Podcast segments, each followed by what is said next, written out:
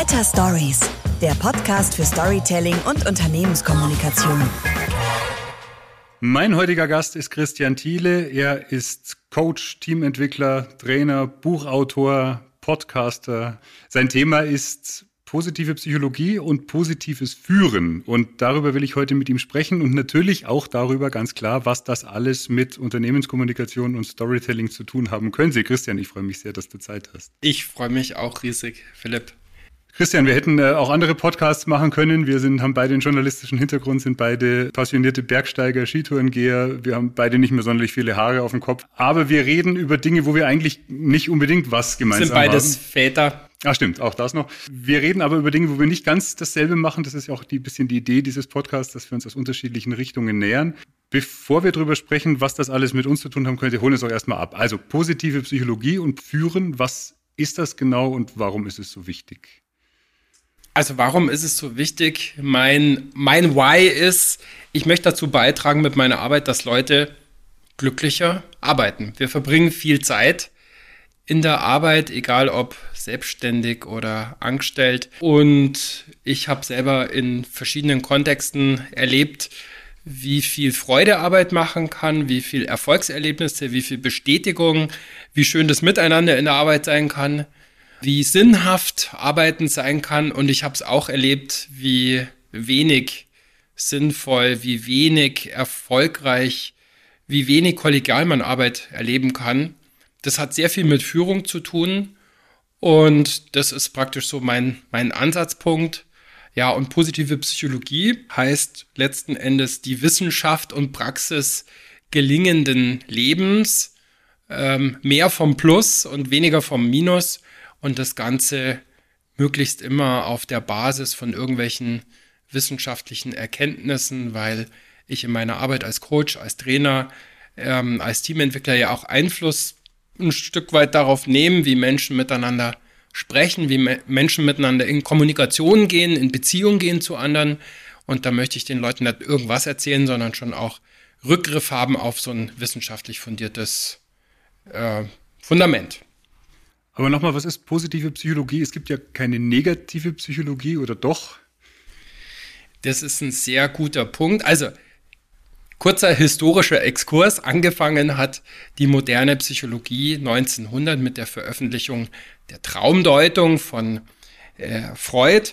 Und Freud hatte eigentlich ein Bild, ein Menschenbild, ähm, dass wir getrieben sind von unseren, von unseren Sehnsüchten, von unseren Lüsten, vor allem von unserem Sexualtrieb und der Mensch eigentlich eher als so ein defizitgetriebenes Wesen. Und das hat die positive Psychologie, es gab auch immer mal andere Strömungen, die humanistische Psychologie zum Beispiel, aber eigentlich hat das die Psychologie sehr, sehr stark geprägt. Das der, der, der Mangel, die Störung, die Krankheit. Da hat die Psychologie insgesamt auch sehr, sehr viel geleistet, um Störungen erkennen zu können, um Störungen mildern zu können und ähm, Menschen in Not helfen zu können. Aber Martin Seligman war da so die ganz zentrale Figur ähm, Ende der 90er Jahre, der gesagt hat, wir müssen auch mal auf die Plusseite des Lebens schauen. Wir müssen auch mal auf das schauen, was menschliches Leben, was menschliches Erleben, was menschliches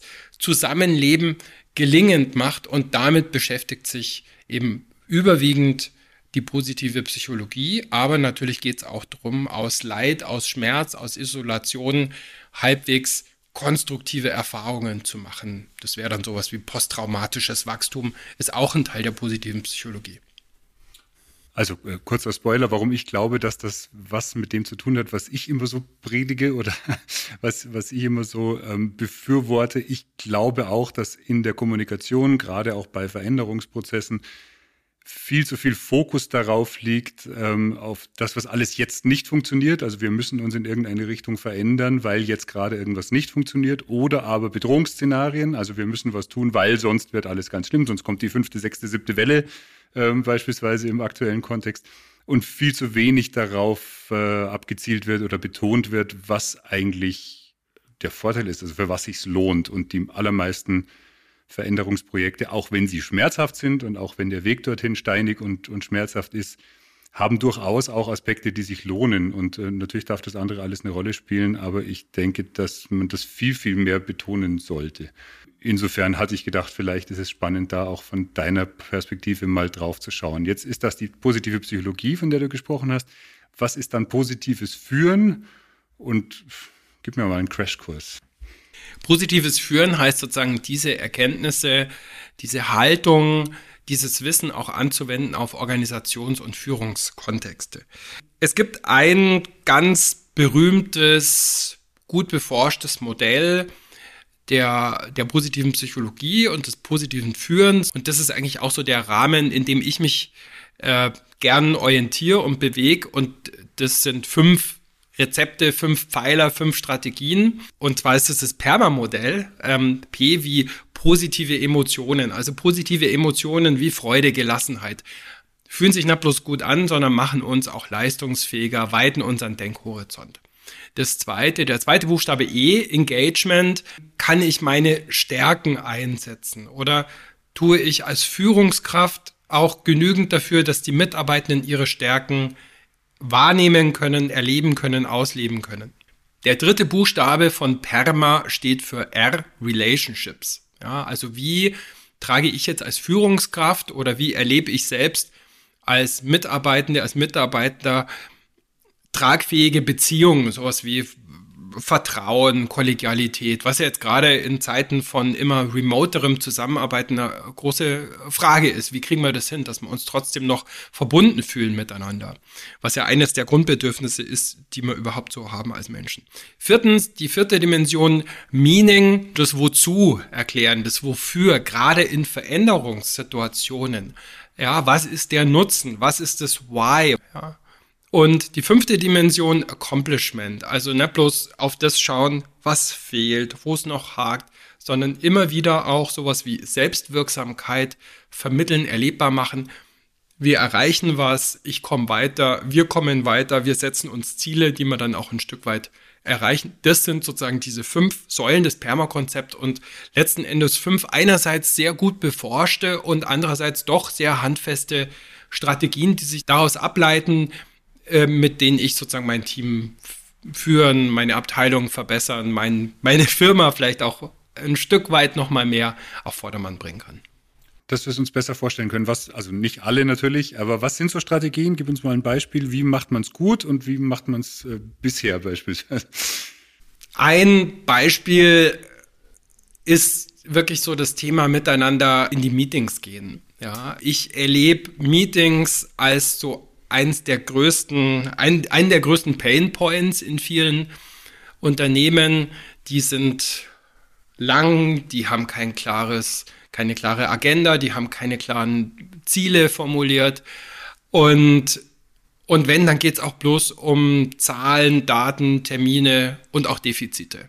Und wenn ich zum Beispiel in den Meetings drauf schaue, dass die Struktur haben, dass die Zug haben, wenn ich auch drauf schaue, dass es in den Meetings auch Raum gibt dafür, dass man sich zumindest mal kurz am Anfang irgendwie informell begegnet, wie war dein Wochenende, wie geht's den Kindern, dann wissen wir, dazu gibt es Studien, dass die Meetings kürzer sind, dass mehr Entscheidungen getroffen werden und dass die Leute danach engagierter und motivierter aus dem Meeting rausgehen und weiterarbeiten. Okay, und das Positive daran ist dann was? Also wenn wir sagen, wir sprechen von positiver Führung, das hören sich alles nach Tools an, die jetzt allgemeingültig sind, die würde ich jetzt nicht unbedingt ausschließlich in Zusammenhang bringen mit positiver Psychologie. Also wo ist da der, die Verbindung? Also an vielen Stellen ist es auch gar nicht so, dass, dass es Rocket Science ist, die, die ich den Leuten predige. An vielen Stellen geht es wirklich darum, den Fokus einfach nochmal mehr auf das zu legen, was die Stärken sind, ein Verständnis auch dafür zu geben, warum und wozu es so nützlich ist, Stärken zu stärken, ähm, wie das gehen kann, den Leuten auch ein Vokabular für Tugenden auch ein Stück weit an die Hand zu geben. Unser Gehirn hat die sogenannte Negativitätsverzerrung eingebaut. Wir neigen dazu, dass gleich starke Reize, die negativ sind, von uns deutlich stärker empfunden werden, lang, länger gespeichert werden, später wieder abgebaut werden als gleich starke positive Reize und deshalb müssen wir praktisch immer dagegen ankämpfen. In den meisten Sprachen gibt es mehr Begriffe für negative Dinge als für positive Dinge. Äh, das heißt, das Positive hat sowohl in Beziehungen als auch im Arbeitsleben häufig Auswärtsspiel und das Negative hat einen Heimvorteil. Und in Zeiten, wo sowieso so viel Unmut und so viel Ungewissheit und so viel Umbruch ist, ist es einfach hilfreich, da auch immer wieder auf das zu schauen, was uns stärkt, was uns gelungen ist, was uns gelingen könnte. Finde ich spannend, wenn man sich da auch sprachlich nähert. Gibt es da auch ein Beispiel? Also ich meine, wenn Leute immer Problem durchstreichen und Herausforderungen hinschreiben, dann finde ich das ein bisschen problematisch, weil ich da nicht so dran glaube. Also wenn es ein Problem ist, dann ist es halt eins und dann finde ich, sollte man es auch benennen. Aber äh, Herausforderung ist ja dann auch äh, die Fokus auf das Defizitäre oder auf das, was fehlt. Also du würdest sagen, eher dann lieber tatsächlich auf, auf nur das Gute schauen? Also gib, gib uns ein Beispiel. Also drei Dinge dazu. Ähm, ein Missverständnis jetzt zum positiven Führen oder positiver Psychologie wäre, da darf jetzt nur noch gelobt werden. Da darf jetzt keine Kritik mehr geäußert werden. Da, da dürfen Probleme entweder gar nicht als solches benannt werden oder sie müssen jetzt Herausforderungen benannt werden. Da bin ich total bei dir. Das ist, das ist totales äh, padjomkisches äh, Dörfer bauen und im Zweifelsfall eher kontraproduktiv. Wir wissen zum einen so aus Beziehungsforschung und zum anderen, Sonja Lubomirski hat da ganz viel Forschungen gemacht. Es gibt eine sogenannte Positivitätsrate, die Aufblühen wahrscheinlicher macht. Ungefähr drei zu eins, drei positive Dinge auf eine negative Sache. Und das finde ich eigentlich ja ganz gute Faustregel. Ehrlich gesagt auch für mich als Vater, ähm, dass man bei den Kindern, man nicht bloß irgendwie auf den Fünfer oder den Vierer schaut, sondern dass man wirklich auch genügend schaut und wenn es nur in Sport oder Musik ist, auf den Einser schaut und fragt, hey cool, und was hast denn, was hast denn da gemacht und wie kommt es, dass du da so motiviert bist?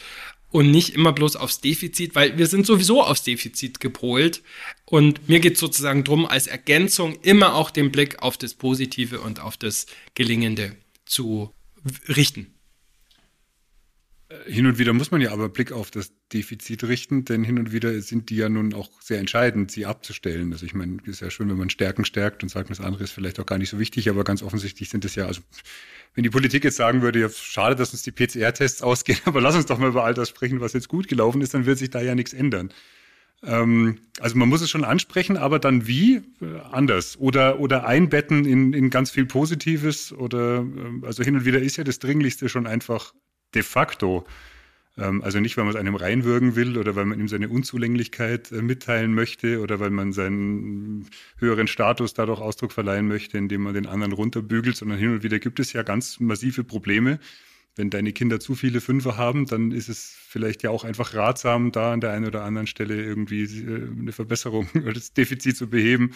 Einfach ähm, um da voranzukommen. Also insofern, wie würde man da vorgehen oder was, was rätst du? Also ich sag mal kurz, wie man nicht vorgehen würde. Positives Denken. Ich, ich werde heute häufig gefragt, ist es denn positives Denken, was du da machst? Ja, denk dir die Welt schön und alles ist gut. Denk, stell dir vor, dass dein Kind nur Einser hat im Zeugnis und es hat dann auch Einser. Ist totaler Quatsch, dysfunktional, also das ist überhaupt nicht das, was ich meine. Es heißt ja häufig, wenn so über Ziele und Motivation gesprochen wird, dass Vermeidungsziele, also weg von Ziele, nicht funktionieren. Und das ist falsch. Das ist eine, das ist zu kurz gegriffen. Ähm, Vermeidungsziele aktivieren uns anders als Annäherungs-, also Hinzuziele.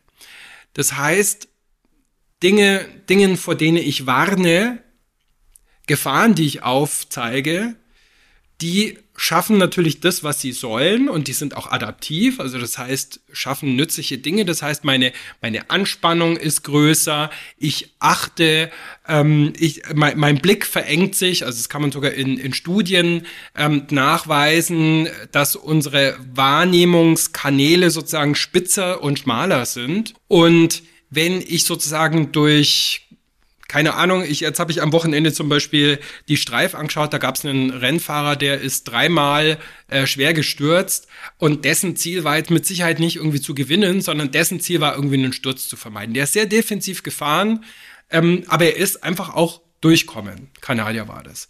Ähm, das heißt, in manchen Situationen ist es sicherlich sinnvoll, auch zu warnen und auf Vermeidung zu achten. Gleichzeitig ist es aber eben so, dass die Annäherungsziele, die positiven Zielzustände, die weiten unsere Kreativität, die weiten unseren Denkhorizont, die führen dazu, dass wir mehr Ideen haben und deshalb ist es eben auch immer wichtig, du hast es ja eingangs gesagt, in Veränderungssituationen, man darf durchaus hinschauen, wie läuft es denn jetzt gerade und warum kann das so nicht weitergehen, wie wir hier unsere Abläufe gestalten oder wie auch immer. Und gleichzeitig ist es aber einfach wahnsinnig wichtig, auch einen Zielzustand, einen positiven Zielzustand zu entwickeln. Wie würde sich das denn anfühlen? Welche Vorteile hätte es denn? Was wäre denn neu, anders, besser, leichter, wenn wir uns diesen positiven Zielzustand imaginieren und vielleicht auch spinnert sind und dann erst überlegen, wie brechen wir den Weg von A nach B in kleine Schritte runter. Ja, ich glaube tatsächlich, dass das der ganz, ganz entscheidende Punkt ist, dass man, also ich bei den Vermeidungszielen, ich weiß gar nicht, ob ich da so ganz einverstanden bin. Äh, natürlich hat er das Ziel, da nicht zu stürzen darunter, aber der müsste ja gar nicht losfahren. Also unser eigentliches Ziel ist doch heil da unten anzukommen. Und zu diesem Zweck, oder hat es sein eigentliches Ziel ist, da Ski zu fahren und diese Streif zu bewältigen und sich dann unten gut zu fühlen, dass er es geschafft hat. So diese ganzen positiven Ziele hat er doch. Und nur weil er die hat, muss er da überhaupt aufpassen, ansonsten er einfach zu Hause bleiben könnte. Wenn jetzt dieser Skirennfahrer auf der Streif tatsächlich dieses Vermeidungsziel nicht stürzen im Kopf hat, während er sich da runterhaut, mit, mit 140 Sachen und die ganze Zeit dringt, nicht stürzen, nicht stürzen, nicht stürzen, dann ist natürlich schon dieser Sturz im Fokus und vielleicht nicht das, das Ankommen und das Überstehen des Ganzen so. Also ich würde das schon eigentlich dafür plädieren, das ein bisschen positiver zu formulieren. Auf der anderen Seite ähm, gebe ich dir natürlich recht, Vermeidungsziele sind natürlich äh, sinnvoll in Situationen der Gefahrenabwehr. Also wie du sagst, der, der Fokus ist geschärft. Ich bin da vielleicht in dem Moment auch viel leistungsfähiger, viel konzentrierter. Aber das ist halt in einer sehr überschaubaren Situation. Das ist jetzt nichts, was ich über zwei Jahre irgendwie aufrechterhalten lässt. Das sieht man ja jetzt auch in, in Zeiten dieser Pandemie, wo halt nach zwei Jahren so Bedrohungsszenarien, oh Gott, oh Gott, was passiert jetzt da noch alles, wo sich die halt einfach totlaufen und wo wir, denke ich, schon vielleicht einfach eine Vision anbieten sollen, wie es wieder werden könnte, wenn wir diesen Kampf bestehen, so mühsam er ist. Das stimmt, ja. ja also ich stimme dir da total zu und generell werden, glaube ich, wird viel zu viel mit Vermeidungszielen gearbeitet und wir sollten viel mehr uns auch Annäherungsziele vornehmen und anpeilen. Ja, erlaube mir ein, ein, paar Gedanken noch. Ist ja ein Interview, ich will ja eigentlich dich fragen, aber ein Punkt ist mir tatsächlich schon auch selber ganz wichtig. Also diese Unterscheidung zwischen auf der einen Seite sage ich die ganze Zeit, bitte, bitte, bitte sagt uns, für was sich zu kämpfen lohnt. Auf der anderen Seite ist mir aber ganz genauso wichtig, dass die Zumutungen, die wir den Leuten eben zumuten, dass wir da auch empathisch sind und dass, wenn das jemandem nicht gefällt, wir da auch sagen, ja, kann ich verstehen, ähm, ja, ist in Ordnung, wenn du, wenn es dir da schlecht geht. Also, Beispiel, wenn ich den Menschen sage, sie sollen auf soziale Kontakte verzichten, dann sollte ich ihnen schon dazu sagen, warum damit unsere Lieben gesund bleiben und eben positiv. Jetzt nicht nur Vermeidungsziele, nicht, dass wir nicht alle abnippeln, sondern ähm, also positiv zu sagen, okay, lasst, lasst uns möglichst gesund bleiben als Gesellschaft und lasst uns auch jetzt soziale Kontakte meiden, um sie bald möglichst wieder zu haben, um bald möglichst Freiheit wieder haben zu können. Das ist, das ist ja das, für was sich's lohnt. Das ist ja nicht, dass man das jetzt zum reinen Selbstzweck macht. Auf der anderen Seite, finde ich, sollte man dann schon auch sagen, okay, wenn es euch jetzt schlecht geht damit, dann ist es auch mal in Ordnung. Also dann, dann habe ich da auch volles Verständnis dafür und dann tue ich auch alles, dass, dass ich das auffangen kann. Und was ich dann schwierig finde, ist, wenn es einem dann mit so Krisensituationen immer gut gehen muss. Also wenn ich dann Brotbacken anfangen muss und Sprachen lernen und die Krise unbedingt als Chance betrachten muss, das ist schon richtig, dass es das vielleicht ist dann irgendwann mal. Aber in dem Moment geht's mir halt irgendwie beschissen. Und wenn ich eine Depression habe, dann geht's mir halt beschissen. Und ich habe heute das Gefühl, dass man dann ähm, auch jede Schwäche, die man hat, zugeben muss, um das Zugeben wiederum zu einer Stärke machen zu müssen oder so. Also ich finde es zum Teil so ein bisschen überdreht und ich finde es, wie gesagt, auf der einen Seite sagen, für was sich zu kämpfen lohnt, auf der anderen Seite da auch empathisch bleiben dann. Also stimme ich dir total zu. Das, das wäre sowas wie so eine toxische Positivität nennt man das, ähm, dass die Leute letzten Endes dann, dass den Leuten vielleicht sogar noch schlechter geht, wenn sie, keine Ahnung, auf Social Media irgendwie gehen und dann sehen, wie gut es anscheinend den anderen allen geht, ja. Und gleichzeitig sage ich jetzt auch wieder, wir wissen, das wissen wir so seit den späten 80er Jahren aus Untersuchungen, jetzt so zum Thema posttraumatisches Wachstum, dass ungefähr ein Drittel der Menschen aus Krisen nicht bloß wiederhergestellt ähm, hervorgehen, das wäre so das Thema Resilienz, ja, sondern dass ungefähr ein Drittel der Menschen, die schwere Dinge in ihrem Leben ähm, erlebt haben, danach dann sagen, ja, und ich bin daran auch gewachsen. Ich habe andere Prioritäten in meinem Leben. Ich habe vielleicht auch meinen Job irgendwie gewechselt. Und das sehen wir ja ehrlich gesagt im Moment auch, dass bei vielen Leuten, natürlich viel in der Pflege, viel in der Gastro, aber auch in ganz anderen Bereichen, ähm, die Leute jetzt auch so grundsätzliche Dinge in Frage stellen und dass eine Krise zumindest dann langfristig auch dazu führen kann, dass man sagt, ja, und sie war gut für was. Aber da so die Balance zu finden aus, mir geht's scheiße und ich will jetzt keine, ich will jetzt keine Ratschläge, wie ich irgendwie aus den Zitronen irgendwie Limonade mache, sondern eigentlich will ich bestenfalls Verständnis und Trost und auf der anderen Seite dann doch auch zu schauen, ja, und was, was könnte mir denn irgendwie langfristig gut tun und, und wie könnte ich auf mein Ich aus einer Perspektive von in fünf Jahren schauen oder so.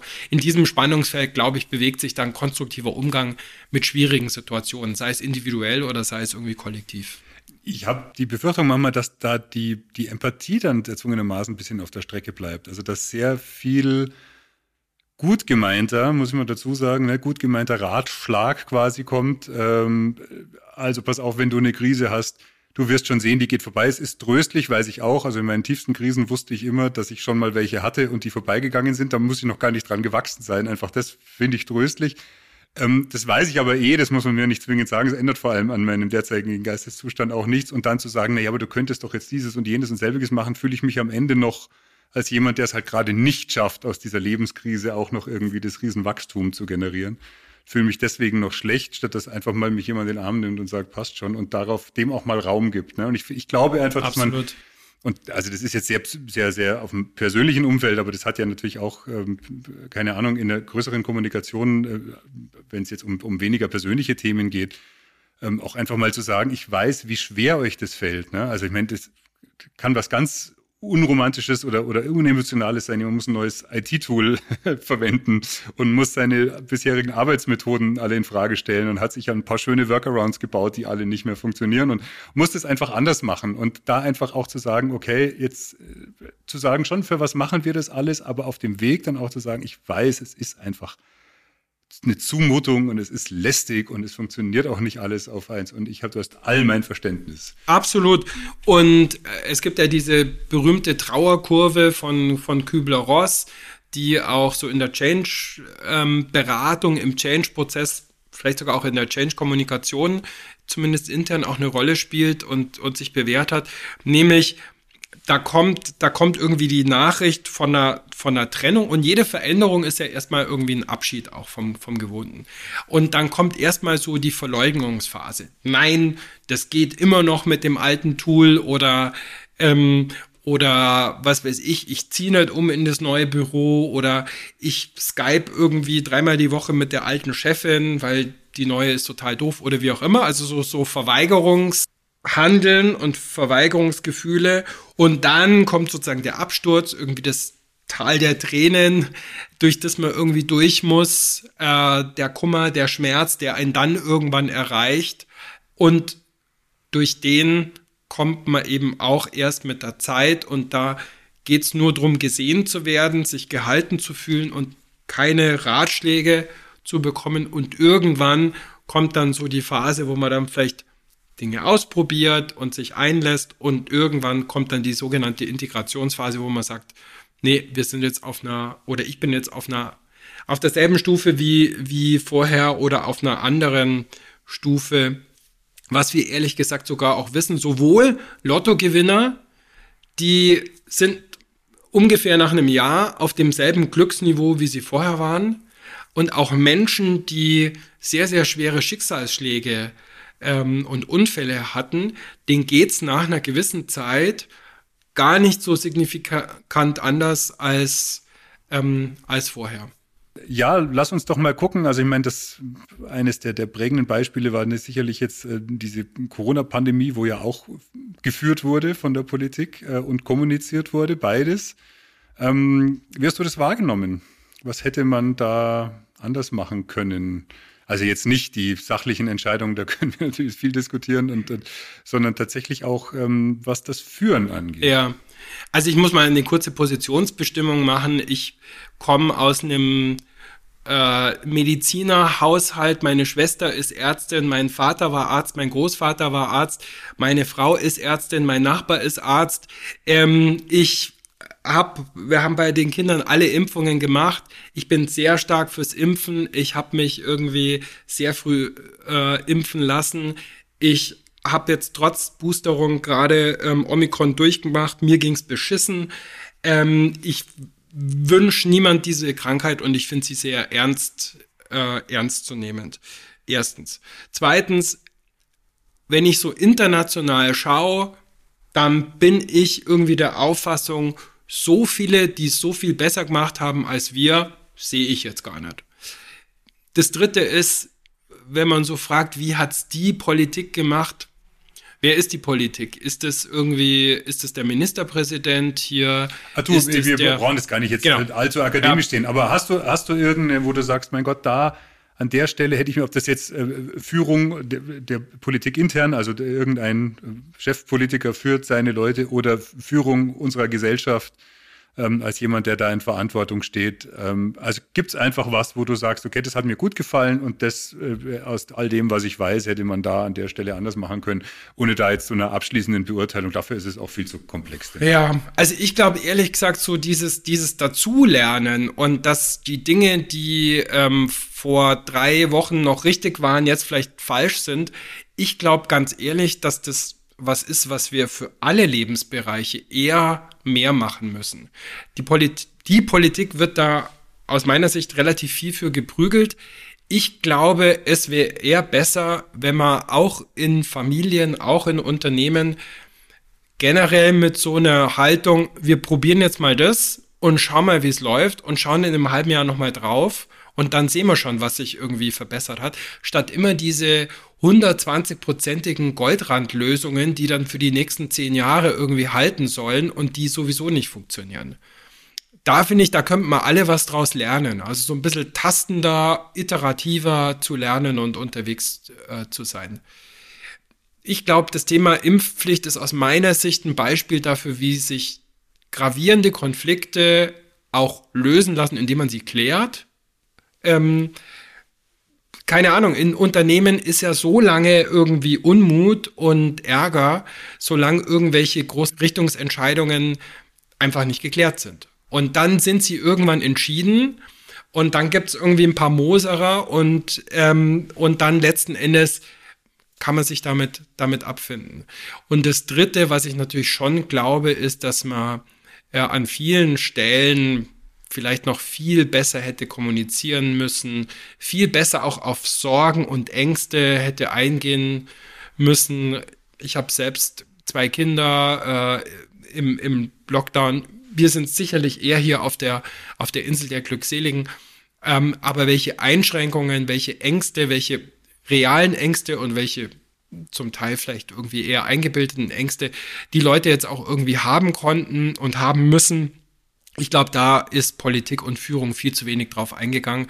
Und da tun, glaube ich, auch Führungskräfte im Job gut daran, wenn sie mit ihren Mitarbeitenden auch da viel drüber sprechen. Wie geht's denn dir? Wie habt denn ihr das bewältigt? Und nicht bloß über Zahlen, Daten, Termine und Fakten sprechen.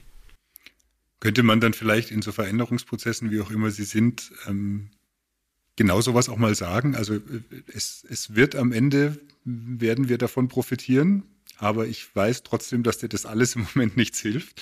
Also nicht dieses ähm, einfach nur sagen, ja, wir werden schon wachsen in der Krise und so weiter, sondern zu sagen, das werden wir tun und wir werden am Schluss sagen, es hat auch was Positives. Aber nichtsdestotrotz weiß ich, dass das im Moment einfach sich nur scheiße anfühlt. Also bin ich total bei dir. Also beide Punkte irgendwie so dieses ähm, I, I can feel you, ja, dass es jetzt irgendwie schwierig ist. Zweitens dann auch die Zuversicht irgendwie verbreiten. Wir, wir werden auf ein irgendwie anderes, besseres und wie es ganz genau ausschaut, weiß ich nicht, weiß keiner von uns, ähm, Niveau kommen. Und das Dritte, was viele ähm, nach meiner Wahrnehmung immer verpassen, ist zu sagen, und Leute, bislang, wir machen es auch nicht ganz schlecht, weil sonst gäbe es uns nicht. Häufig wird in Change-Prozessen ähm, äh, und in der Change-Kommunikation so der Eindruck erzeugt, da sind alles nur Idioten und jetzt kommt endlich mal der neue CEO oder die neue Beratungsagentur oder sonst was.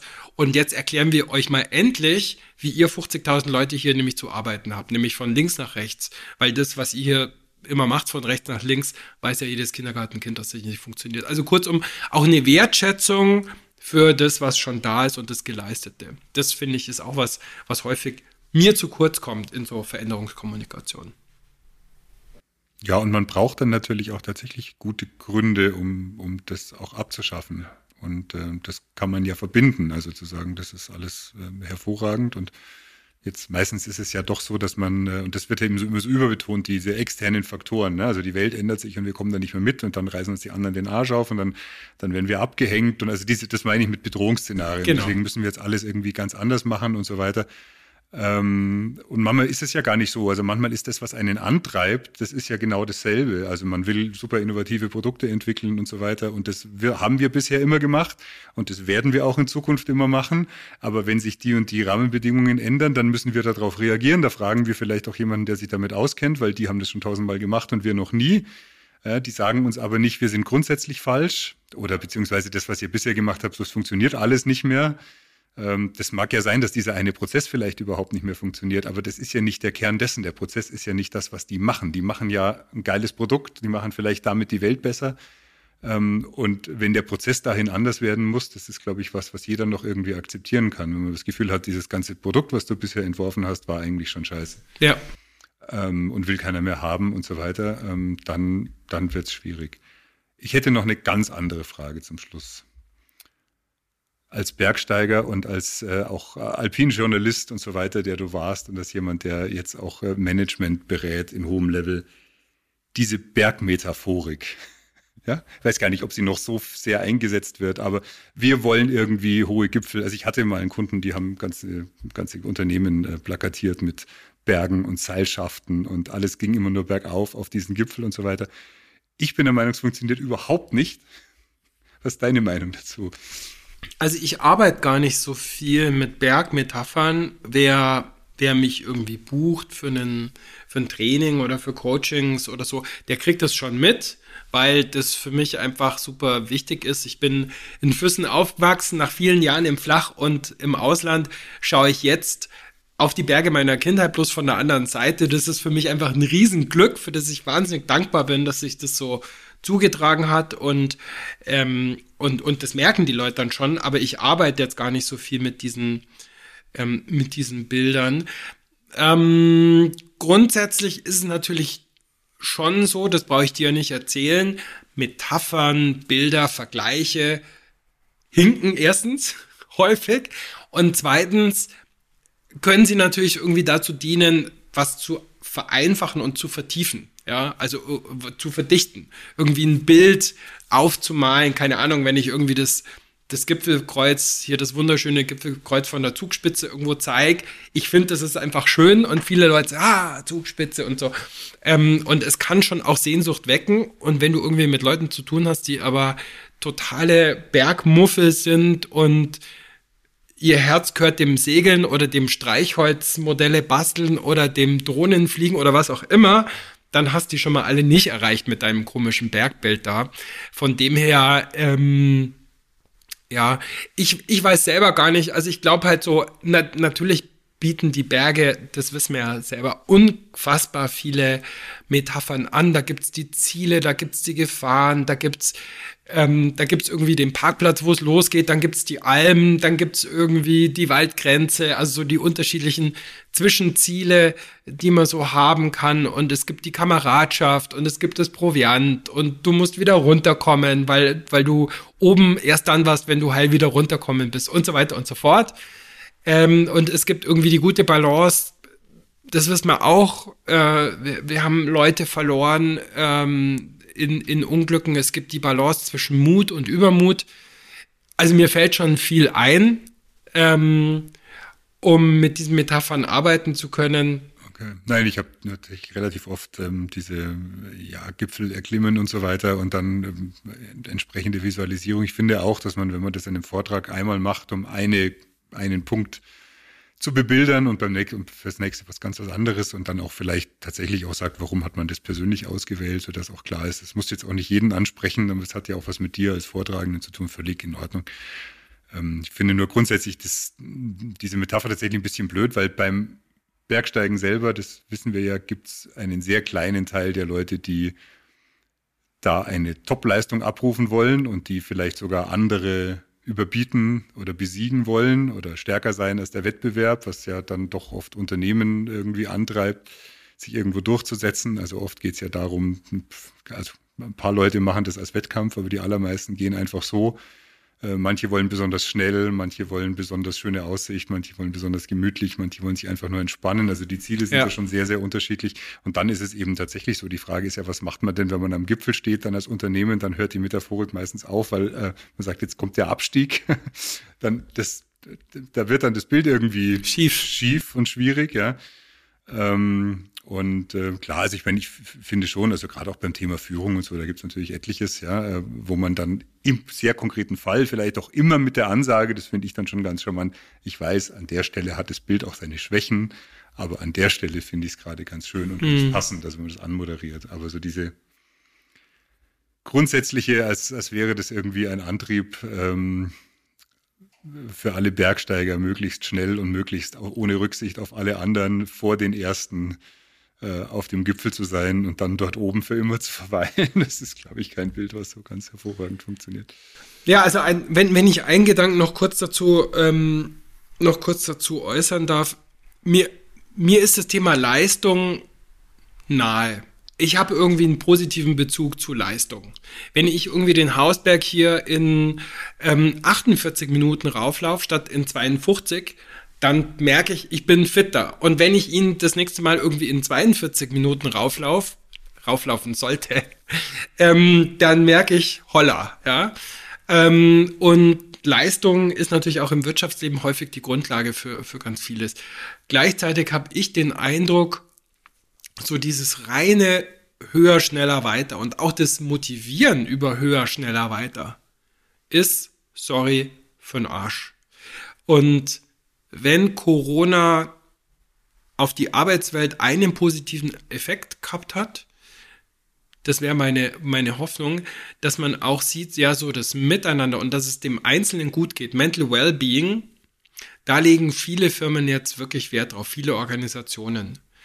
Und das fände ich gut, dass es nicht bloß irgendwie um die Zahlen, Daten, Fakten geht, sondern auch nochmal mehr so um dieses, ja, wie sind wir denn eigentlich miteinander unterwegs und wie geht es dir als Einzelner und was kann ich als Führungskraft auch irgendwie für dich tun, statt immer nur über Ziele, Daten, Zahlen zu reden.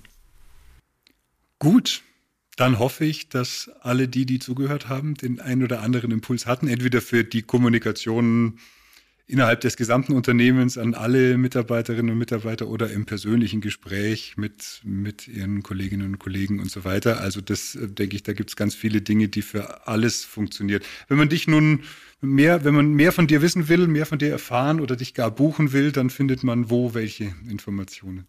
Positiv-führen.com, da steht alles über Bücher, Podcast, Blog und so weiter und so fort. Genau, lohnt sich auf jeden Fall da mal reinzuhören. Werde das natürlich auch alles hier verlinken und bedanke mich heute sehr, sehr herzlich für das Gespräch bei Christian Thiele. Ich danke dir, Philipp. Merci. Und bei Ihnen vielen Dank fürs Zuhören. Wer mal mit mir in diesem Podcast oder über diesen Podcast sprechen will, der kann mir einfach schreiben, findet alle Informationen unter better-stories.de. Freue mich aufs nächste Mal. Bis dann. Ciao. Better Stories, der Podcast für Storytelling und Unternehmenskommunikation. Von und mit Philipp Goller.